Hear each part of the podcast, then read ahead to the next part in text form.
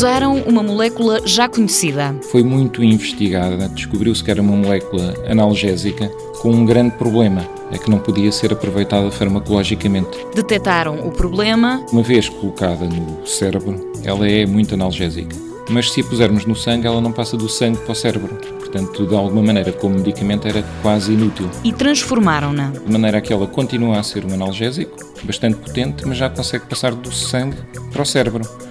Portanto, quando colocada na corrente sanguínea, ou seja, sendo engolida e passando para o sangue, ou sendo injetada, ela já consegue depois chegar ao cérebro e então isto já lhe dá valor farmacológico, isto já pode ser útil para as pessoas. A equipa de Miguel Castanho, do Instituto de Medicina Molecular de Lisboa, continua a desenvolver este projeto onde entram outras universidades e empresas. A protagonista chama-se Kyotrofina. Foi descoberta por uns investigadores japoneses de Kyoto e, portanto, quiseram homenagear a, a cidade onde trabalhavam.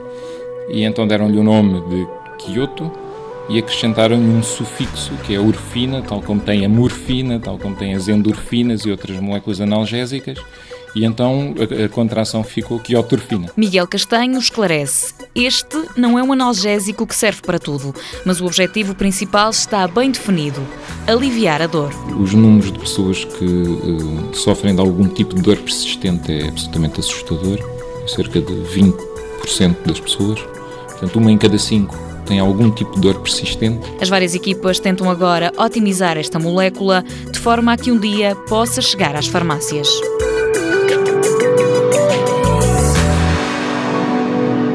Mundo Novo, um programa do Concurso Nacional de Inovação BSTSF.